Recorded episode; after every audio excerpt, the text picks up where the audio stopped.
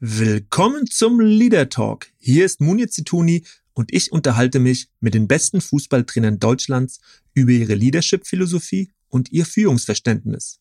Wie führen Fußballtrainer ihre Mannschaften? Wie kommunizieren sie? Wie motivieren sie ihre Spieler? Und wie wollen sie ihre Teams zum Erfolg bringen? Diesen Fragen gehe ich in meinem Podcast nach und wünsche euch jetzt viel Spaß mit meiner neuen Folge. Diese wird von Robomarkets präsentiert und was es mit dem Online-Broker auf sich hat, das erzähle ich euch nachher.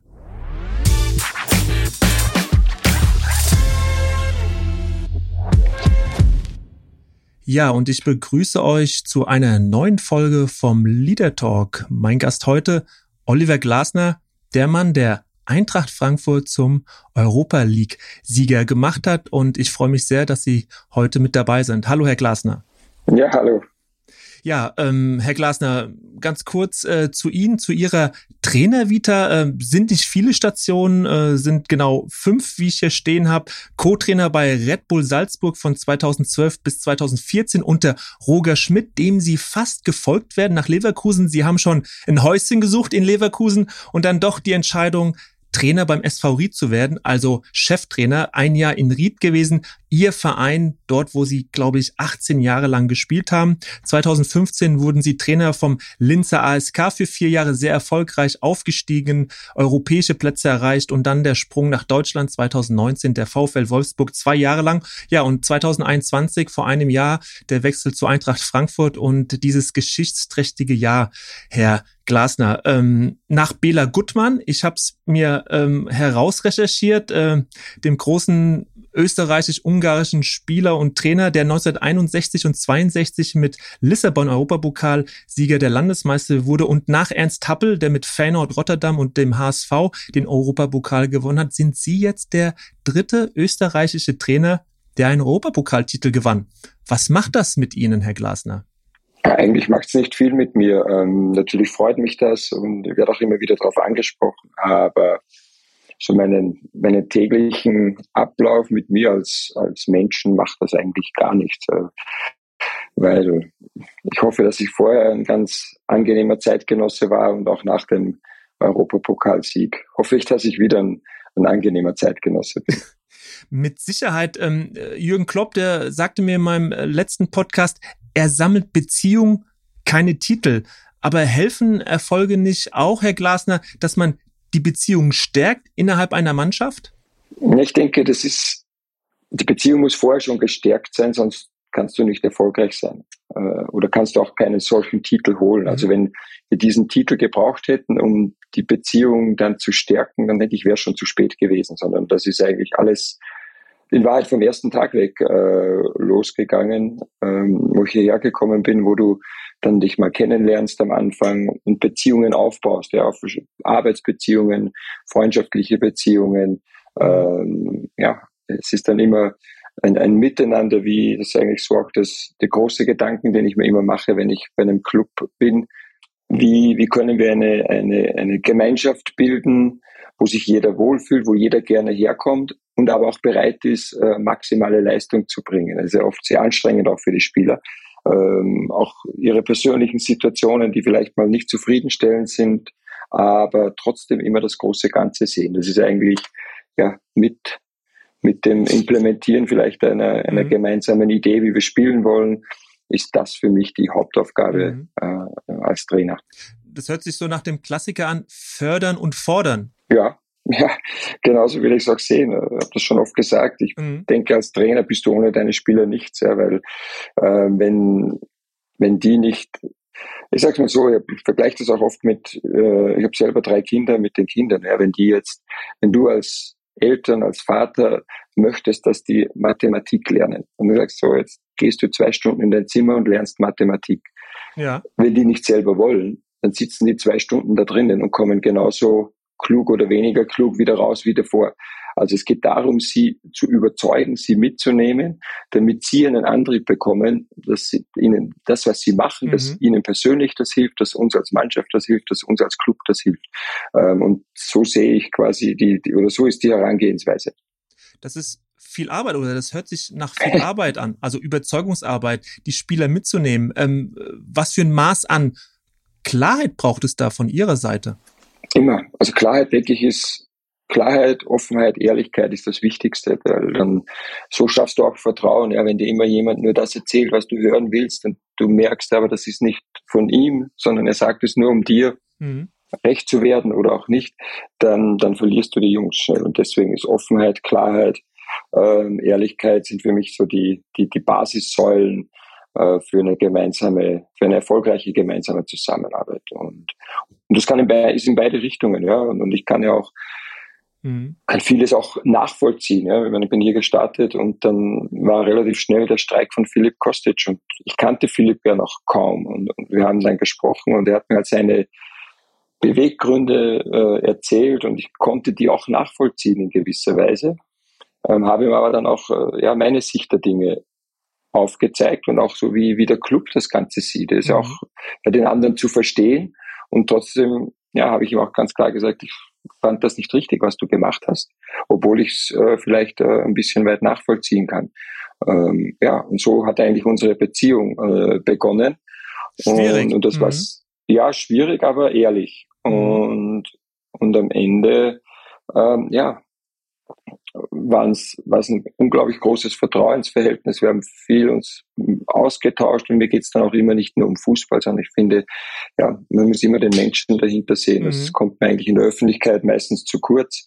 Ähm, und, und ich versuche den Spielern dann auch immer wieder, ja, ich weiß nicht, ob Ratschläge ist vielleicht zu viel gesagt, aber auch meine Sicht der Dinge über ja, wenn es äh, um, ums Leben generell geht, ja, wir haben ja auch Familien und und und und da versuche ich ihnen halt meine Erfahrung einfach mitzuteilen. Was sie dann draus machen, liegt immer am Spieler selbst. Gehen Sie da sehr offensiv ran an diese, ja, wie soll ich sagen, der ganzheitliche Ansatz, also die Spieler auch im Privaten abzuholen? Also haben Sie da ein besonderes Ohr? Äh, schauen Sie wirklich äh, mit den Spielern in, in dauerhaft auch auf der Ebene sich auszutauschen? Oder haben Sie so die Philosophie, naja, meine Tür ist offen und das predige ich nicht nur, sondern das setze ich auch in der Praxis um, aber ich erwarte dann auch die Eigeninitiative der Spieler. Also wie, wie hoch hängen Sie das? Also wie wichtig ist Ihnen das im, im Alltag unter der Woche auch? Ja, sowohl als auch. Ich denke, das ist ja mhm. auch eine der, der wichtigsten Aufgaben als Trainer, dass du halt mit offenen mhm. Augen und Ohren rumläufst. Äh, hier im, im, im Trainingsgelände, also ich bin jetzt sehr selten in der Kabine der Spieler, soll auch ihre, das ist ihr Reich, aber sowas ist drumherum äh, am Platz immer wieder. Und, und wenn man sich für die, für die Menschen interessiert, dann fällt das auch mal auf. Ja, wenn einer schlecht drauf ist, ja, mhm. haben auch immer wieder so eine, unsere Spieler füllen vier Fragen aus. Eine davon ist zum Beispiel, wie, welchen Stress sie sich ausgesetzt fühlen. Und, und wenn da halt einer ankreuzt, dass er sehr gestresst ist, dann gehe ich auch mal hin zu ihm und sage, du, was ist? Mhm. ist eine sportliche Situation. Das kann ja sein wie in der Transferzeit, dass der vielleicht ein, ein Club den, oder ein, irgendein Angebot den Kopf verdreht. Das kann sein, dass du vielleicht ein Beziehungsproblem hast. Verschiedene, das ist dann privater Natur. Mhm. Und dann frage ich mal, ja. Und, und dann ist es manchmal sagt der Spieler, nein, ist alles okay. Dann weiß ich auch, das ist jetzt nicht äh, vielleicht für mich gedacht. Und manchmal kommt dann auch, ja, nee, keine Ahnung, ähm, hier vielleicht äh, ein Problem innerhalb der Familie oder in der Beziehung oder wenn die Kinder krank sind. Ganz normale Sachen, die jeder von uns kennt, die allerdings ganz häufig, ja, das ist ein Profi, der muss das abschütteln können, aber das geht nicht. Ja. Wenn es den Menschen berührt, dann berührt es auch mhm. den Sportler und dann berührt es auch, äh, ja, meistens auch die Leistung die Leistung, genau. Ähm, Sie haben gerade davon gesprochen, dass äh, die Spieler Fragen beantworten. Ist das so am Anfang der Saison? Machen Sie das dann regelmäßig? Nein, täglich. Täglich. Ah, täglich. täglich. Also es geht so ein bisschen auch, äh, ja, es sind eigentlich vier banale Fragen, wie, wie Sie mhm. geschlafen haben, wie bereit sie sich fühlen, also wie leistungsbereit, äh, wie sie ihre Muskulatur einschätzen und eben wie gestresst. Also ich sage mal jetzt körperliche Parameter und mentale Parameter, aber nur vier, damit das auch nicht ewig mhm. dauert. Auf einer Skala von eins bis sechs, also eins im Top-Zustand, sechs dann ist schon sagen wir übertrieben, ein bisschen im Tiefschlaf. Und, äh, und das war auch so am Anfang, ja, traut sich ein Spieler mal zu sagen, ich fühle mich heute nicht bereit in dem Training. Weil dann könnte das quasi könnte schlecht ausgelegt werden. Und dann ist, jetzt bin ich wieder genau. bei, bei Offenheit und Ehrlichkeit und habe gesagt, nein, uns oder mir geht es einfach darum, Äh, wir nehmen ihnen auch täglich Blut, um hier noch den objektiven Parameter der Belastung mhm. zu haben. Und wenn jetzt jemand sagt, ich fühle mich nicht bereit und müde. Der objektive Parameter äh, sehen wir, oh, die Werte gehen in die falsche Richtung. Ja, dann bekommt halt mal eine Pause, macht vielleicht nur Teile des Trainings mit oder auch mal ein ganzes Training nicht, weil es geht ja darum, die Jungs bestmöglich am Platz zu haben. Und dann ist auch ihnen zu sagen, okay, das ist, wir machen all das mhm. für euch. Mhm um dann euch bestmöglich auch steuern zu können im, im Training. Und wenn sie das merken, dass das nicht zu ihrem Nachteil ist, sondern zu ihrem Vorteil, dann sind die auch sehr offen äh, mit dem Beantworten dieser Fragen. Und so hat sich das jetzt auch, das dauert ein bisschen. Am Anfang ist so dass der, der Dauerdreier, äh, und äh, mittlerweile äh, ja ist eine ehrliche Rückmeldung, weil sie merken. Also es geht nach Schulnoten sozusagen. Genau, also sechs ist, mhm. ich fühle mich ganz schlecht und eins, ich fühle mich top. Mhm. Äh, und auch dann, ja, wir haben jetzt heute, gestern zweimal heute eine, drei sehr intensive Einheiten. Wenn dann morgen einer einträgt, äh, er fühlt, seine Muskulatur ist völlig geschmeidig, als wäre er total erholt, ja, dann hat er entweder im Training nichts gemacht oder er hat falsch eingetragen. Mhm. Ähm, und ja. darum geht's nicht. Also wir wollen da ja auch, dass eine gewisse Müdigkeit da ist. Äh, aber wenn es, mhm. und das Gleiche ist im Stress, ja, wir haben einen Spieler nicht für den Europa League Kader nominiert, ja klar hat er dann bei Stress eine Sex eingetragen, weil ihn das beschäftigt und weil ihn das äh, ja auch zusetzt. Und, und mhm. dann, das wusste ich natürlich auch, aber das freut mich auch, wenn die Jungs das dann so ehrlich beantworten. Ja, dann sprechen wir halt mal fünf Minuten über dieses Thema. Ich, das ist eine schwierige Entscheidung auch für mich als Trainer, aber es ist halt einfach aufgrund der Anzahl nicht anders möglich. Und dann erkläre ich halt dem Spieler meine, meine Überlegungen, meine Beweggründe und ja, mehr kann ich dann nicht tun. Und dann, äh, aber ich denke, das, das hilft ihm auch. Also so meine Erfahrung, mhm. um, um damit umgehen zu können. Das heißt, Sie nehmen das wahr, äh, Sie erkennen das an und letztlich geht es um die Stärkung der Eigenverantwortung, also ne, für sich genau. zu sorgen und äh, den Spieler auch aus so einer Reserve herauszuholen. Ganz genau. Also ich denke sowieso, dass das das Wichtigste ist, wenn das Spieler, also auch das sage ich Ihnen oft, nicht etwas für den Trainer machen ja, oder für mhm. die Aufstellung, sondern für sich und für den Verein. Und ähm, wenn sie das merken, dass sie alles, was sie tun, für sich machen, für ihr Berufsleben, für generell für ihr Leben, ja, dann denke ich, dann sind sie auf einem richtig guten Weg, weil mhm. die meisten hören zwischen 30 und 35 auf und jetzt unabhängig, ob, äh, ob finanziell ausgesorgt oder nicht, aber es geht darum, dann auch nochmal eine Aufgabe für sich zu finden, ein zufriedenes Leben ähm, und das ist in den seltensten Fällen jeden Tag äh, zehn Stunden im Liegestuhl auf der Terrasse zu liegen. Ähm, und, und darum geht's, den Jungs das auch einfach mal vor Augen zu führen und sie vielleicht hier in diese Richtung ein bisschen zu, ja, ein paar Inputs zu geben. Mhm. Ähm, und ähm, das geht in diese Richtung Mentalitätsschulung, also so eine gewisse Einstellung auch bei den Spielern zu kreieren.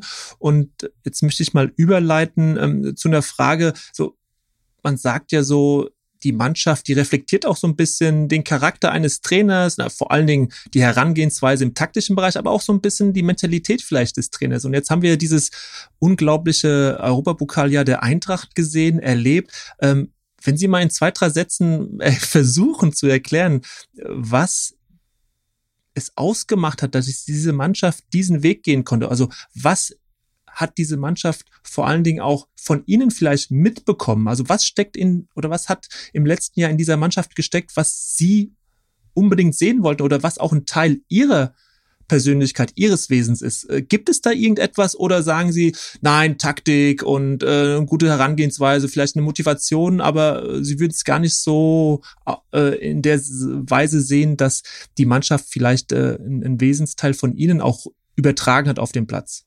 Nein, doch, ich denke, äh, Glaube an uns, also Glaube an sich selbst und an uns als Mannschaft, Überzeugung in dem, was wir machen, totale Überzeugung und immer wir selbst sein. Wir haben Ihnen oft gesagt, äh, auch vor unseren schwierigen Spielen wie in Barca, spielst 1-1, ich möchte, dass wir morgen, wenn wir morgen, oder ne, wenn wir nach dem Spiel in der Kabine sitzen und uns in die Augen sehen, dass wir gesagt haben, wir waren wir. Wir haben mhm. Wir haben alles gegeben und wir haben Eintracht Frankfurt Fußball gespielt. Ob es für einen Sieg reicht oder nicht, weiß ich nicht. Aber gesagt, ich möchte nie, dass wir am nächsten Tag sagen, ach, hätten wir doch. Ach, hätten wir doch das gemacht, was wir ja. können oder was wir uns vornehmen. Und das war so immer die Message. Lasst uns uns sein, lasst uns das mit voller Überzeugung durchziehen und dann schauen wir, was rauskommt. Und das ist so für mich, äh, neben dem, wenn man bis, wenn man fußballerisch auch sieht, welche Idee wir haben, ist das die schön, die größte Freude. Das wird, das mhm. wird den, den Jungs und, und, und, und das sagen sie auch immer wieder und, und das, das schafft halt diesen, diesen Spirit, diesen, ja, es ist halt einfach eine, eine unglaublich tolle Zeit zusammen, wenn du, sehr schön, wenn du immer du selber sein kannst und äh, äh, dich nie verstellen musst und nie verstellen willst, sondern ja, wir sind wir mit unseren Stärken, mit unseren Schwächen. Ich habe Ihnen auch mal gesagt, ich weiß nicht, ob ihr die besten Spieler seid und ich weiß nicht, ob wir die besten Trainer sind in der Europa League, habe ich gesagt, aber gemeinsam mhm. können wir das beste Team sein.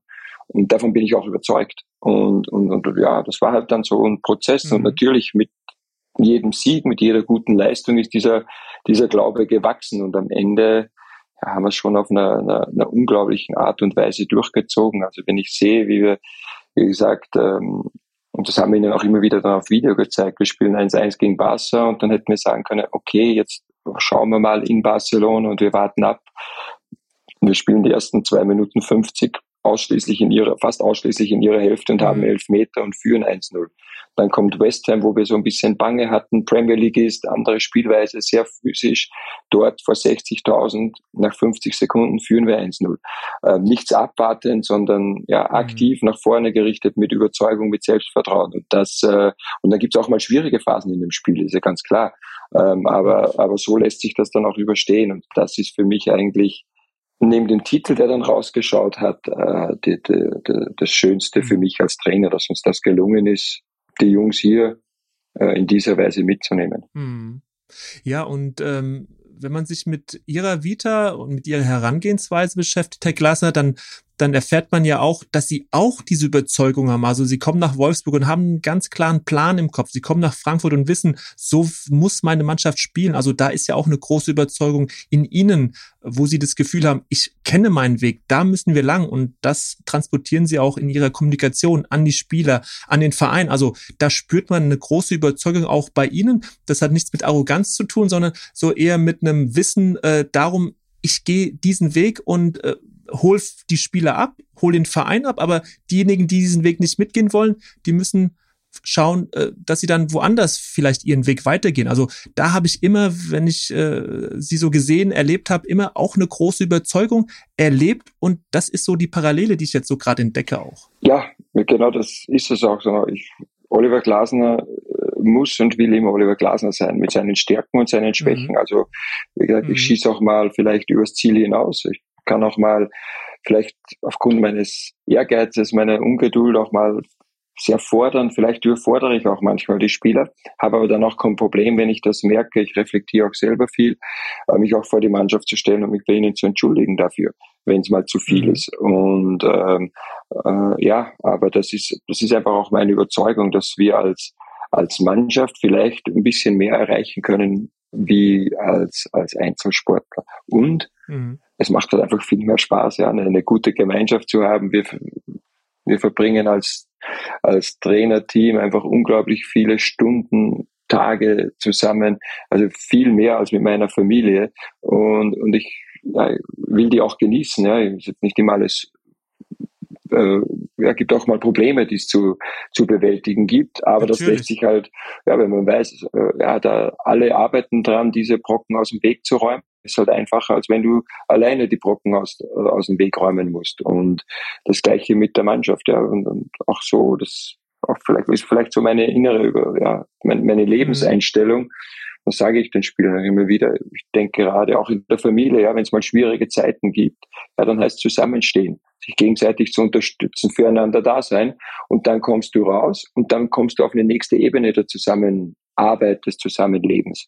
Ähm, und, und nicht gleich bei der ersten Schwierigkeit dann jemanden mhm. fallen zu lassen oder vielleicht mit dem Finger hinzuzeigen, sondern ne, da zu unterstützen mhm. und äh, ja, und so ähm, versuche ich über generell einfach mein, mein Leben zu gestalten. Mhm. Und es gehört ja auch zum Leben dazu, dass man äh, ne, Krisen erlebt, gemeinsam auch negative Erlebnisse verarbeitet. Und ähm, jetzt hat gerade die neue Saison begonnen, Herr Glasner.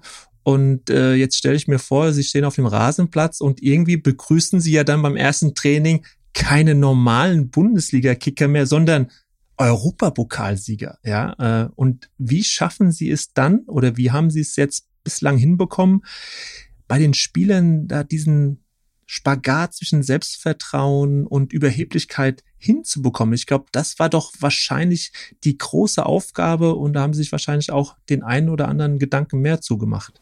Ja, erstens haben wir die, die, die Gefahr der Überheblichkeit ist bei unseren Spielern kaum gegeben, weil es einfach so super Jungs sind und, und so bodenständige und, und auch ehrliche Charaktere und, und deswegen hatte ich diesen Eindruck nie. Wir mhm. haben ihnen auch schon im Urlaub, ähm, ja, haben oder die letzte Woche vom Urlaub, bevor es wieder losging, auch nochmal diese Europareise über Videos, die wir ihnen geschickt haben, Revue passieren lassen.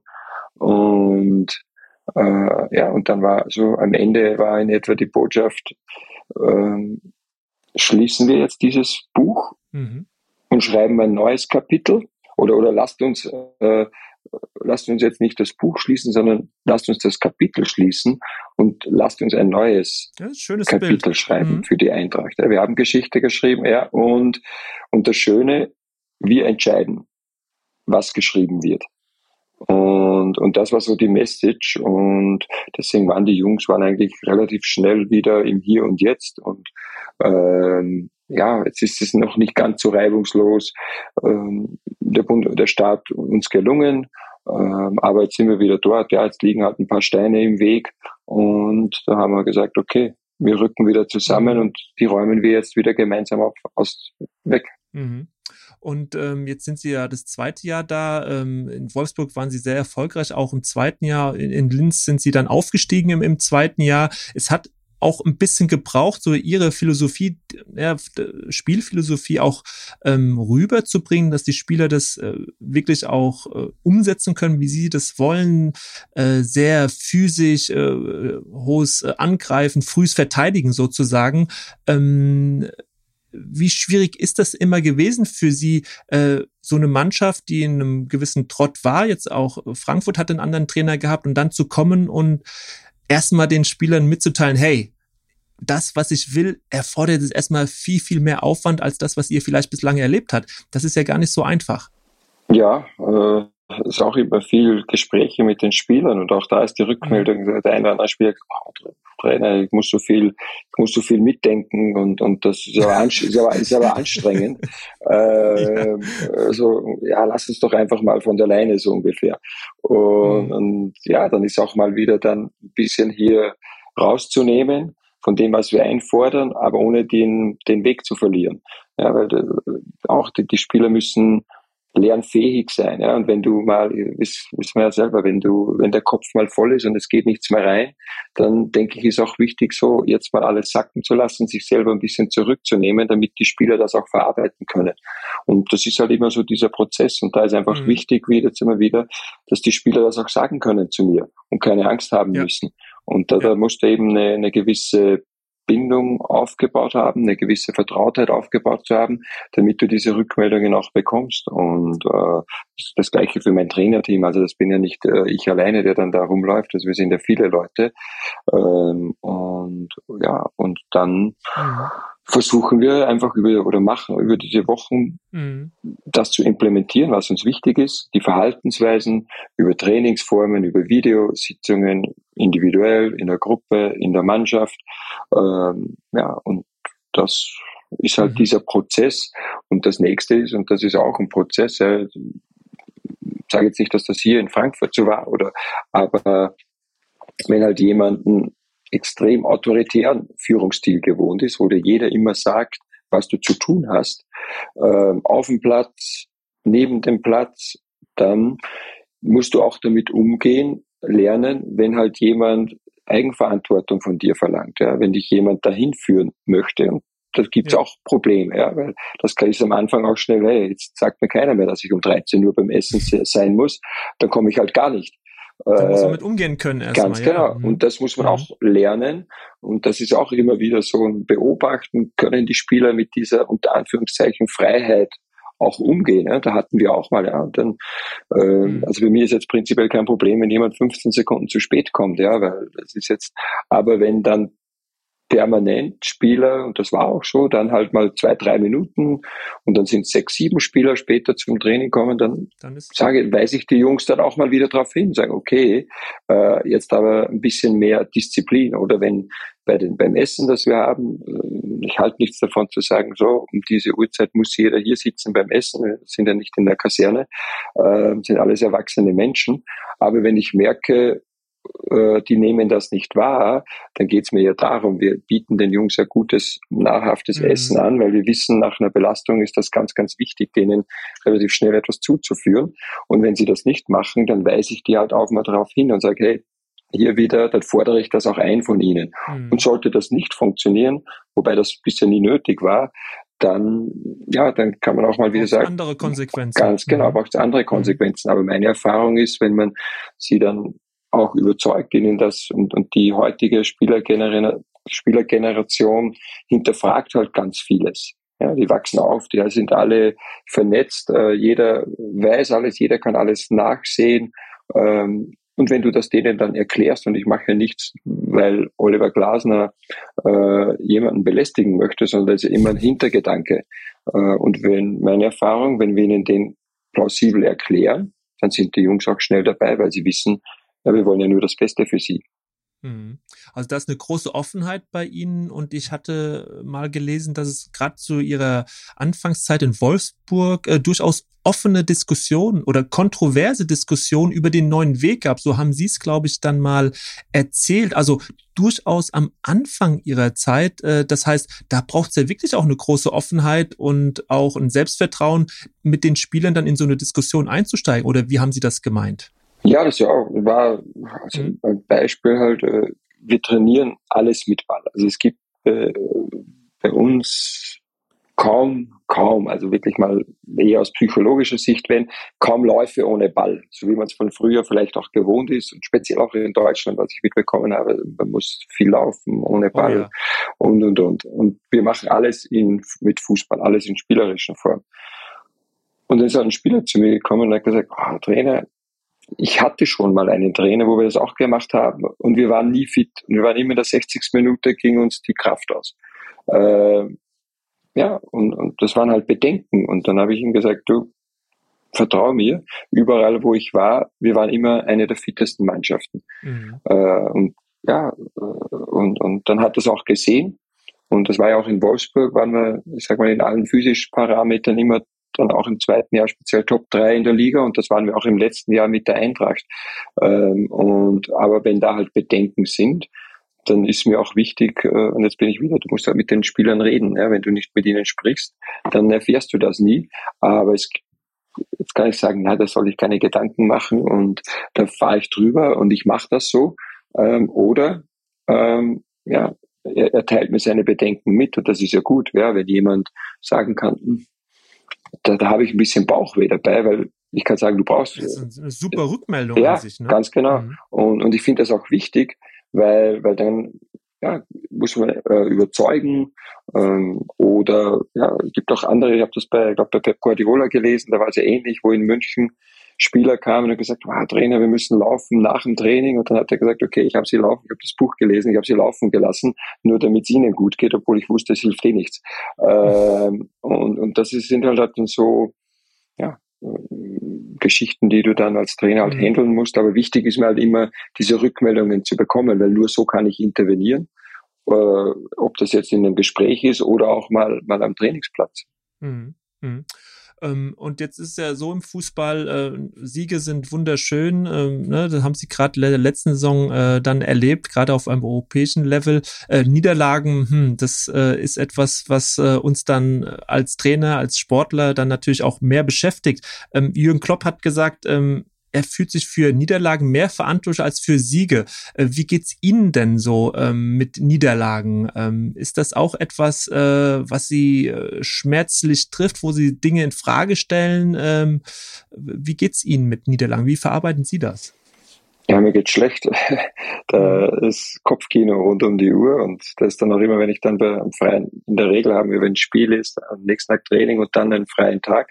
Und wenn ich da bei meiner Familie bin und wir haben verloren, dann sagen die schon, oh, du bist ja gar nicht hier mit den Gedanken, weil mhm. genau das, ähm, was welchen Input braucht es an Gesprächen für die Mannschaft, äh, am Sport, wo wir, an welchen Zügeln müssen wir ziehen im sportlichen Bereich. Äh, ja, da mache ich mir halt ganz viele Gedanken und da bin ich oft auch so ja, ein bisschen abwesend und, und mhm. es gibt so äh, habe ich auch selber jahrelang oder immer noch mit, mit Führung auch beschäftigt und arbeite da auch schon seit über 20 Jahren mit, mit mhm. äh, jemandem zusammen im Bereich Persönlichkeitsentwicklung. Also Super. Dr. Werner Zöchling mhm. hat man auch schon gelesen.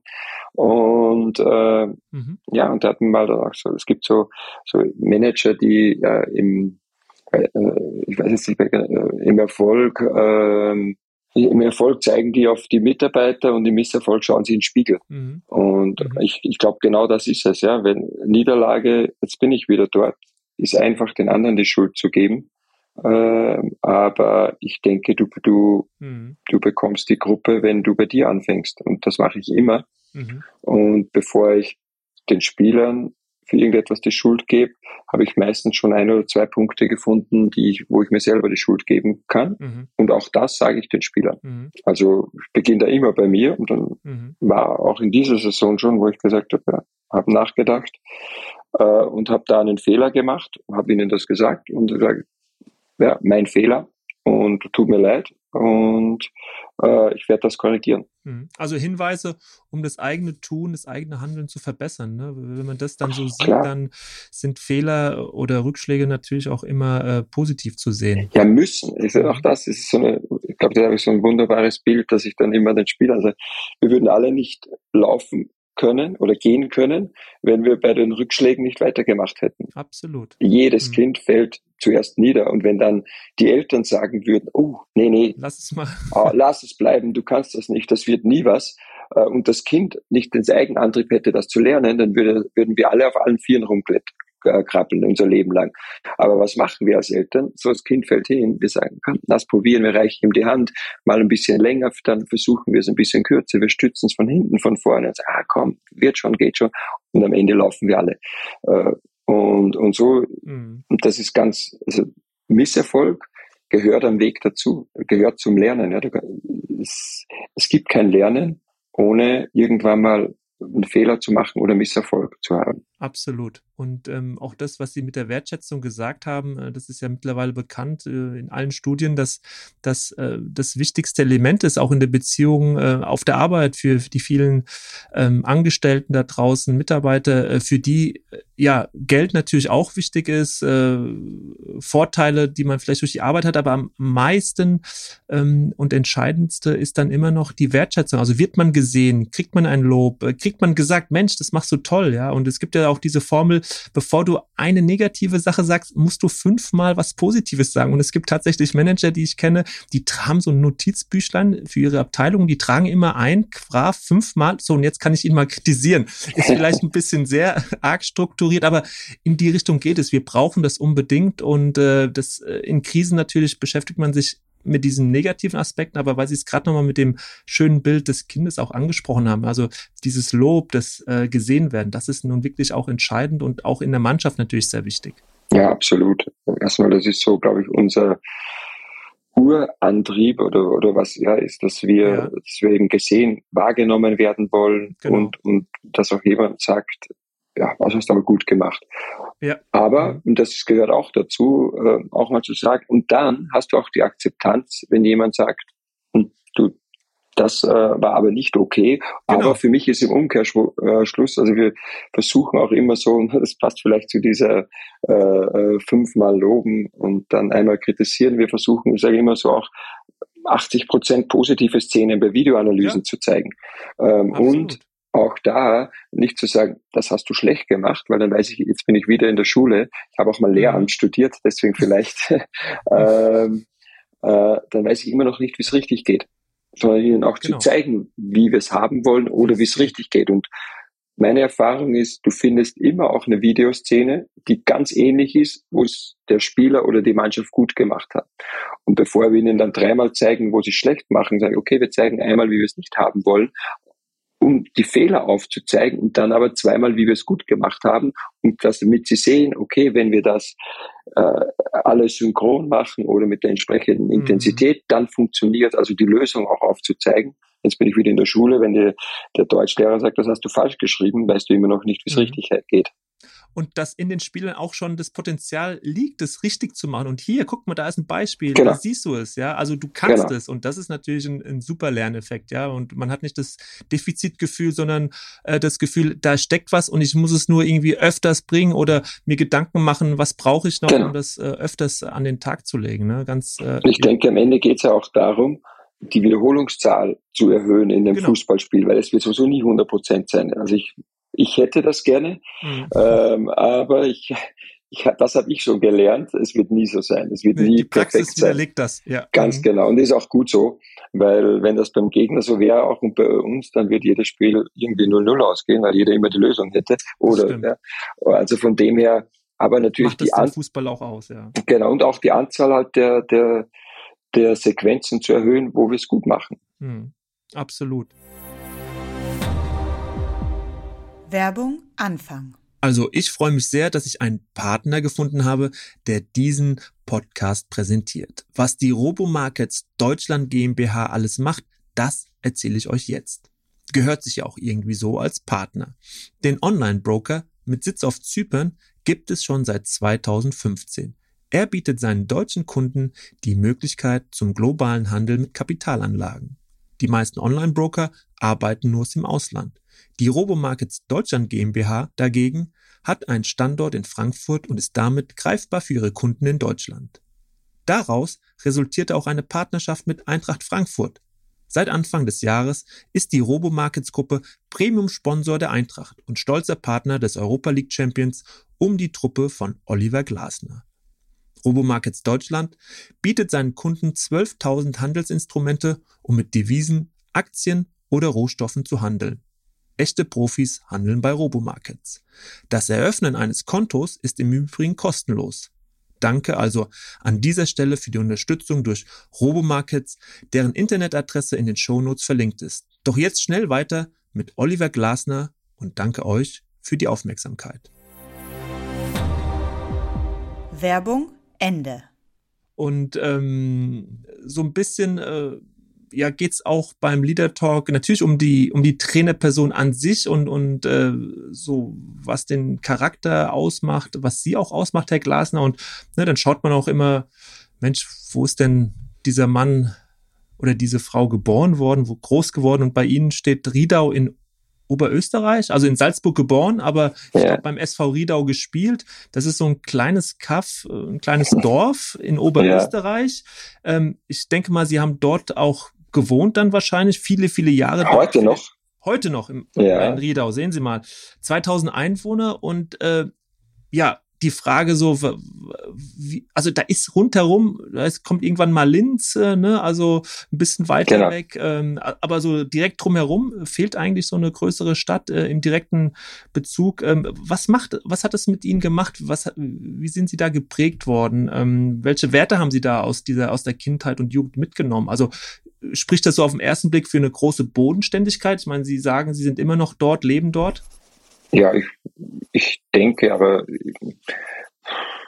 also wenn man, ich bin, meine Mutter war alleinerziehend, ähm, bin viel bei meiner Großmutter gewesen, weil die Mutter arbeiten musste, um Geld zu verdienen. Mhm. Ähm, äh, und vielleicht habe ich auch diesen, diesen Zusammenhalt dann aus dieser Zeit, ja, weil wir mussten alle zusammenhalten, damit wir auch halbwegs äh, gut über die Runden gekommen sind. Also und äh, ja, und trotzdem hat mir meine Mutter irgendwie auch immer alles ermöglicht. Ich war sehr früh schon, denke ich, auch selbstständig, konnte ganz früh Entscheidungen treffen. Beispiel, ähm, ich habe dann, wurde dann, ich habe in Riedau gespielt, genau in diesem 2000 Einwohner Kaff, ähm, mhm. in der ersten Mannschaft mit 15 Jahren und wurde in die, in die U15, also ich war gerade 15 in die U15 Nationalmannschaft berufen.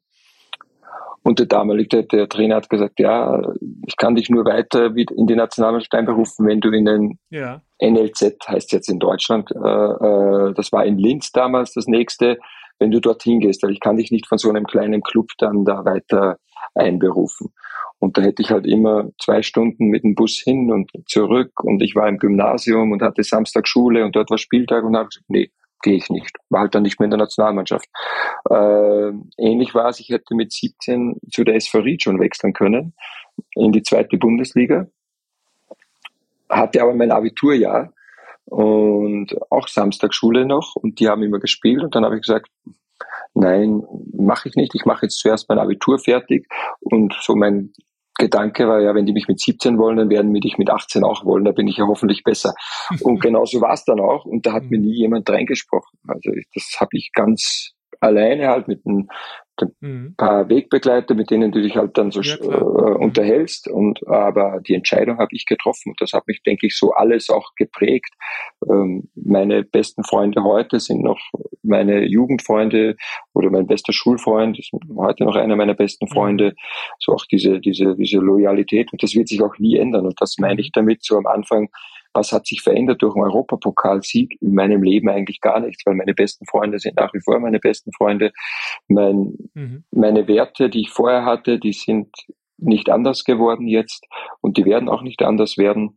Und das, denke ich, liegt schon in meiner, ja, wie mhm. bei uns allen, denke ich halt ganz viel auch in der mhm. Kindheit und in der Jugend ja, ein hohes Maß an Verlässlichkeit höre ich daraus. Also äh, so Konstanten, äh, an denen sie dann auch ge gehangen haben und, und auch da eine, eine, große Überzeugung hat, hatten. So, das ist mein Weg und äh, viele werden natürlich, boah, SV Ried, toll, ich gehe dahin und, und dann aus so einer Situation heraus zu sagen, nee, äh, Schule an der Stelle ist mir wichtig. Äh, ich beende das. Äh, das äh, zeugt schon von einer, von einer großen Reife und zeigt, dass es immer viele Wege gibt. Ne? Und ähm, das ist auch wichtig für, für die Spieler, äh, dass man sagt, ja, vielleicht an der Stelle, aber wenn du in fünf Jahren zurückschaust, vielleicht war das genau der richtige Schlenker, diese Niederlage, diese, diese drei Spiele auf der Bank, auf der Tribüne, damit du dann einen anderen Weg gehst. Also, ähm, und äh, das, das steht ja ein bisschen auch dafür, was Sie gerade erzählt haben. Hm. Ja, absolut. Genau, so sehe ich das auch. Also, dass das, äh, ja, das, das prägt uns alle. Und, und wenn man, wenn man das Richtige, es liegt dann immer an einem selbst, das Richtige draus zu machen.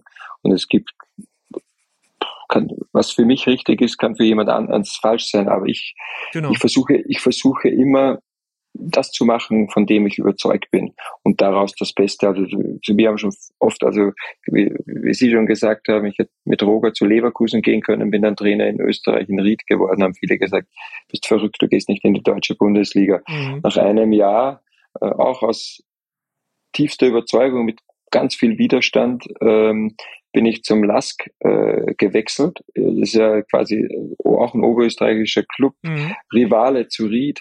Ähm, großes, große, große Aufruhr im, im, in Oberösterreich, in die zweite Liga dann. Dann haben alle gesagt, ja, jetzt spielt er völlig. Vor einem Jahr hätte er noch in die deutsche Bundesliga gehen können. Jetzt geht er in die zweite Liga zu einem Club, der eineinhalb Jahre vorher fast in Konkurs in der dritten Liga war jetzt total durchgedreht. Ähm, aber es war meine Überzeugung mhm. mit den Gesprächen und, und das, und gedacht, das, ich habe nicht gedacht, ist das das Beste, was für mich in zehn Jahren ist. Genau. Ich habe gedacht, ist es jetzt und heute das Beste für mich? Und das habe ich gemacht. Mhm. Und dann hatte ich auch verschiedenste Angebote aus Deutschland und da habe ich für Wolfsburg entschieden. Und auch das war, weil ich zu diesem Zeitpunkt gedacht habe, es ist der absolut richtige Weg, Schritt mit diesen Leuten, mit mhm. diesem Verein äh, äh, für mich. Habe nicht dran gedacht, dass ich zwei Jahre später nach Frankfurt gehe und dann Europapokalsieger wurde, sondern ja, äh, kannst du auch nicht, sondern ich versuche wirklich immer, so gut es geht, im, im Hier und Jetzt zu sein und auch im Hier und Jetzt zu entscheiden mhm. und nicht, was hat das für Auswirkungen in fünf Jahren, weil das sehe ich so, dass ich das beeinflusse, welche Auswirkungen meine Entscheidungen haben. Und das ist auch, was ich meinen Kindern immer mitgebe. Mhm. Sucht das, versucht das zu finden, was für euch das Richtige ist.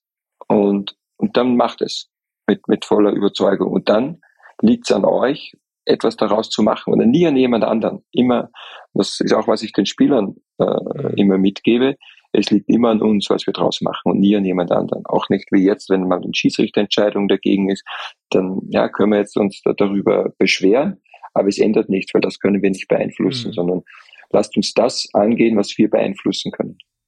Das ist natürlich eine super Qualität, so wie Sie es beschreiben, also sich loszukoppeln von, von dem, was, was andere denken, also wirklich dieses, äh, ja, Kopf-Bauch-Gefühl, diese Verbindung, also wirklich zu wissen, nee, ne, das ist, das ist mein Weg und es klingt da auch schon in dem ganzen Gespräch durch, dass sie eine ganz genaue Vorstellung haben, wie gespielt werden soll, wo ihr Weg lang geht und äh, ja, und da sind natürlich äh, viele andere, egal aus, aus welchem Beruf sie kommen, natürlich ähm, ja anfälliger, äh, dass sie auf Reaktion des Umfeldes äh, reagieren und und bei Ihnen, ähm, Sie haben es äh, anschaulich beschrieben, äh, so standhaft geblieben und wirklich zu wissen, so nee nee, ich ich ich habe das im Gefühl äh, und äh, und da so ein so ein Urvertrauen so in sich zu spüren, das ist eine ganz ganz große Qualität und ich denke mal, dass das auch ähm, Ihr Umfeld spürt und und Ihnen deswegen auch vielleicht so folgt. Ja, ich denke mir da immer ich kann nur das glaubhaft vermitteln, was mhm. meine Überzeugung ist. Und zu dem stehe ich auch. Ja. Mir haben schon manche gesagt, ja, du musst ja nicht überall deinen Senf dazu abgeben. Da habe ich auch gelernt daraus, dass ich mich nicht zu immer zu allem äußere, ja. auch wenn ich äh, äh, eine klare Meinung dazu habe. Das heißt nicht, und das ist auch beim Fußball, ich sage nicht, dass das richtig ist. Ich bewerte das nicht in richtig oder falsch. Aber für mich ist es in dem Moment richtig. Ähm, und, und ich kann ja nur das dann wiedergeben, was für mich richtig ist, weil und das, man spürt das, wenn dir jemand etwas erzählt, was nicht seine Überzeugung ist, dann spürt man das. Mhm. Und das schafft genau. Zweifel. Absolut. Ähm, äh, unabhängig, und ich habe oft gesagt, mir ist lieber als Spieler, äh, auch so wenn ein Trainer und ein Co-Trainer und die müssen, wir müssen den Spielern immer das Gleiche sagen. Es ist besser, zwei sagen dem Spieler einen Blödsinn und er macht den Blödsinn, wie einer sagt, mach so und der andere macht so, weil dann weiß er gar nicht mehr, was er tun soll. Mhm. Und, und das meine ich damit ja. mit, mit Überzeugung. Ähm, ja, und das ist auch so meine Erfahrung, dann sind auch die, die Spieler oder Menschen bereit, äh, mitzuziehen. Und äh, ja. Absolut. Und das äh, verkörpern sie, das verkörpert ja ihre Schritte, die sie im Leben gegangen sind. Und äh, mit Sicherheit kommen dann noch ein paar Entscheidungen ihrem Leben, wo sie auch wieder diesem, diesem Bauchgefühl vertrauen werden, äh, im Kleinen wie im Großen, äh, Herr Glasner. Da bin ich überzeugt von. Und ähm, wir kommen schon, Herr Glasner, ähm, so langsam zum Ende. Ich habe hier noch einen Punkt. Ich dachte, wir überspringen den mal, aber äh, das ist trotzdem eine Frage, die mich ja. beschäftigt tatsächlich, weil Sie ja so von Riedau erzählt haben und äh, dass Sie mit den Freunden, dass ihnen das auch Kraft gibt. Und jetzt weiß ich, äh, dass ihre Familie, ihre drei Kinder alle dort noch auch leben und äh, sie sich darauf geeinigt haben, nee, wir reißen die da nicht raus, Wolfsburg, jetzt Frankfurt. Das ist schon schwierig. Und es ist eine Situation, die, ich war ja viele Jahre auch im Sportjournalismus unterwegs beim Kicker. Das Thema wird nie bespielt. Ja, die Trainer, so ist es halt, äh, verdienen viel Geld, äh, Verein, Erfolg im Vordergrund, absolut. Und trotzdem, ja, ist es natürlich ein Thema, was äh, Sie als Mensch, als Vater, als Ehemann natürlich beschäftigt. Wie, wie schwer ist es manchmal? Ja, das ist, äh, es ist sicherlich nicht die, das Optimalszenario für die Familie. Ähm, aber mhm. auch da haben wir halt gelernt und uns gesagt, okay, wir machen das Beste draus. Was liegt in unserem Einflussbereich, damit es uns allen am besten mit der Situation geht? Und das versuchen wir, also wir, gerade jetzt sind wieder Ferien, das schauen wir, dass wir uns wirklich eigentlich jede Woche sehen. Also Familie kommt hierher zu einem Spielen, wenn mhm. mal ein Tag frei ist. Ähm, dann komme ich nach Hause. Ähm, also da versuchen wir schon so viel Zeit, wie es geht, auch miteinander zu verbringen. Das Beste aus der Situation zu machen und trotzdem gibt es mit Sicherheit Momente. Genau, hm? genau. Aber es ist nicht das, es ist nicht das, das Best-Case-Szenario für ein Familienleben. Das ist äh, ganz klar.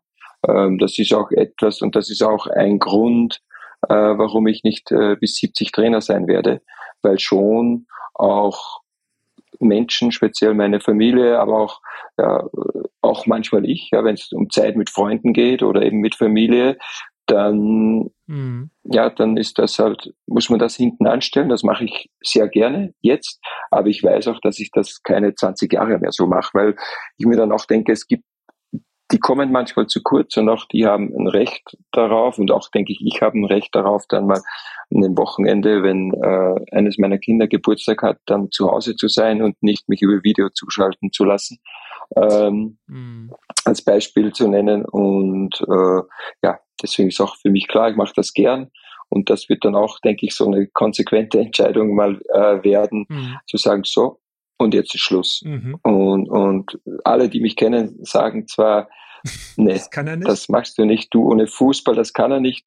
Ähm, ich weiß, dass wenn der Moment da ist und den, wenn ich den spüre, mhm. dann mache ich das. Dann hoffen wir mal, dass das noch also für, für den Fußball, für, für gerade in Frankfurt, dass sie dort vor allen Dingen noch lange bleiben, für die Fußballfans, dass dieser Moment äh, noch ein bisschen dauert. Ähm, Herr Glasner, ähm, ich komme zur, zur letzten Frage und die Frage stelle ich so jedem Trainer. Drei Trainer, die Sie hier an der Stelle nennen wollen, weil die Sie sehr beeinflusst haben oder als Kollege auch beeindruckt haben. Ähm, welche drei Trainer äh, haben Sie geprägt? Im, Im sportlichen und menschlichen oder? Ja, äh, sie selbst, sie selbst so, wenn Sie sagen, Mensch, äh, in Ihrer Trainerpersönlichkeit, also ist es ein mhm. Trainer gewesen, den Sie selbst gehabt haben, ist es ein Trainerkollege, bei dem Sie mal hospiziert haben oder mit dem Sie sich sehr, sehr gut äh, austauschen? Also welche drei Trainer, ähm, wenn es die gibt, mhm. würden Sie so an der Stelle nennen, dass Sie sagen, ja, die, die haben mich schon äh, geprägt ein Stück weit? Ja, mein, mein erster Profitrainer, der mich dann auch nach Ried geholt hat, der war acht Jahre auch mein Trainer,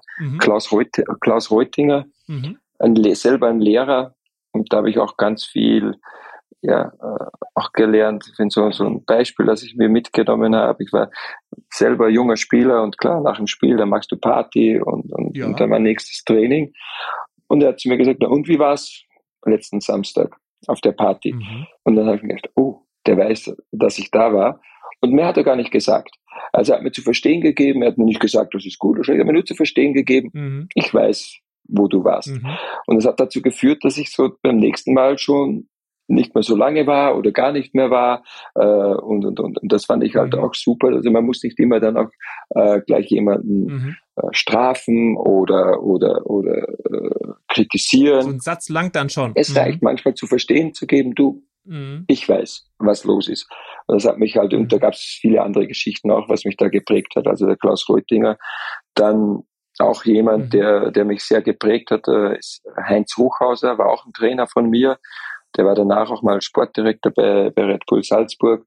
Mit dem war ich jetzt, im, der ist mittlerweile 75 und mit dem war ich äh, im Urlaub äh, eine Runde golfen, wo wir uns wieder ausgetauscht haben. Okay. Ähm, mhm. Also auch da besteht noch ja, eine Beziehung. Ähm, und er lebt in Salzburg jetzt und ja, wo wir, der auch das einfach geschafft hat, den Fußball auf den Punkt zu bringen, oft in ganz prägnanten Sätzen. Beispiel, was er schon vor 20 Jahren gesagt hat, du kannst nur nach vorne verteidigen. Ja. Vorwärts verteidigen ist heute ganz modern. Ja. Das, das mhm. hat als Beispiel, ja. Und, und, und so äh, ganz prägnant, kurz, äh, ohne da ja, groß drumherum zu reden. Schnickschnack, genau. sondern hat es wirklich immer Ganz getroffen. Genau. Mhm. Äh, das hat mhm. mich äh, ja auch sehr beeinflusst und äh, auch die Zeit mit, mit Roger Schmidt in Salzburg.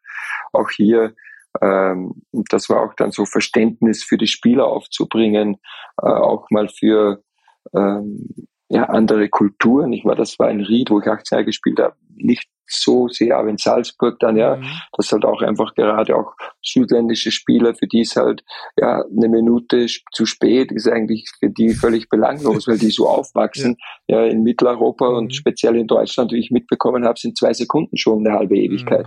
Mhm. Ähm, und da auch mal dann zu sagen, okay, das zu akzeptieren, dass äh, und zu integrieren, dass das ja. auch nicht für die Mannschaft dann ein Problem wird. Das hat er gut hinbekommen und das haben sie sich so ein bisschen abgeschaut. Mhm. Top, mhm. top, ganz genau. In, in vielen Bereichen, wie er das äh, äh, moderiert hat, wie er hier mit Spielern, mit der Mannschaft gesprochen hat, äh, habe ich auch ganz viel mhm. äh, mitgenommen für, für, für mich. Ja, schön, ähm, Herr Glasner, wie Sie so erzählt haben. Ich habe einen ganz tollen äh, Eindruck von Ihnen bekommen, nochmal auf einer anderen Ebene.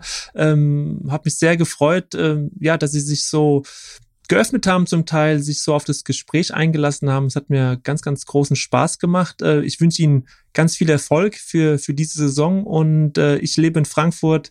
Vielleicht schaffen wir es ja dann, uns auch mal persönlich zu sehen, jetzt noch über den digitalen Kanal und äh, vielleicht ja mal dann persönlich, Herr Glasner, würde mich sehr freuen. Ja, vielen Dank. Hat mir auch riesig Spaß gemacht und gut, genau, wenn Sie in Frankfurt sind, dann sollte ich einen Kaffee mal ja. ausgehen, auf alle Fälle. auf jeden Fall. Also, bis dahin. Ja, Tschüss. bis dahin. Tschüss.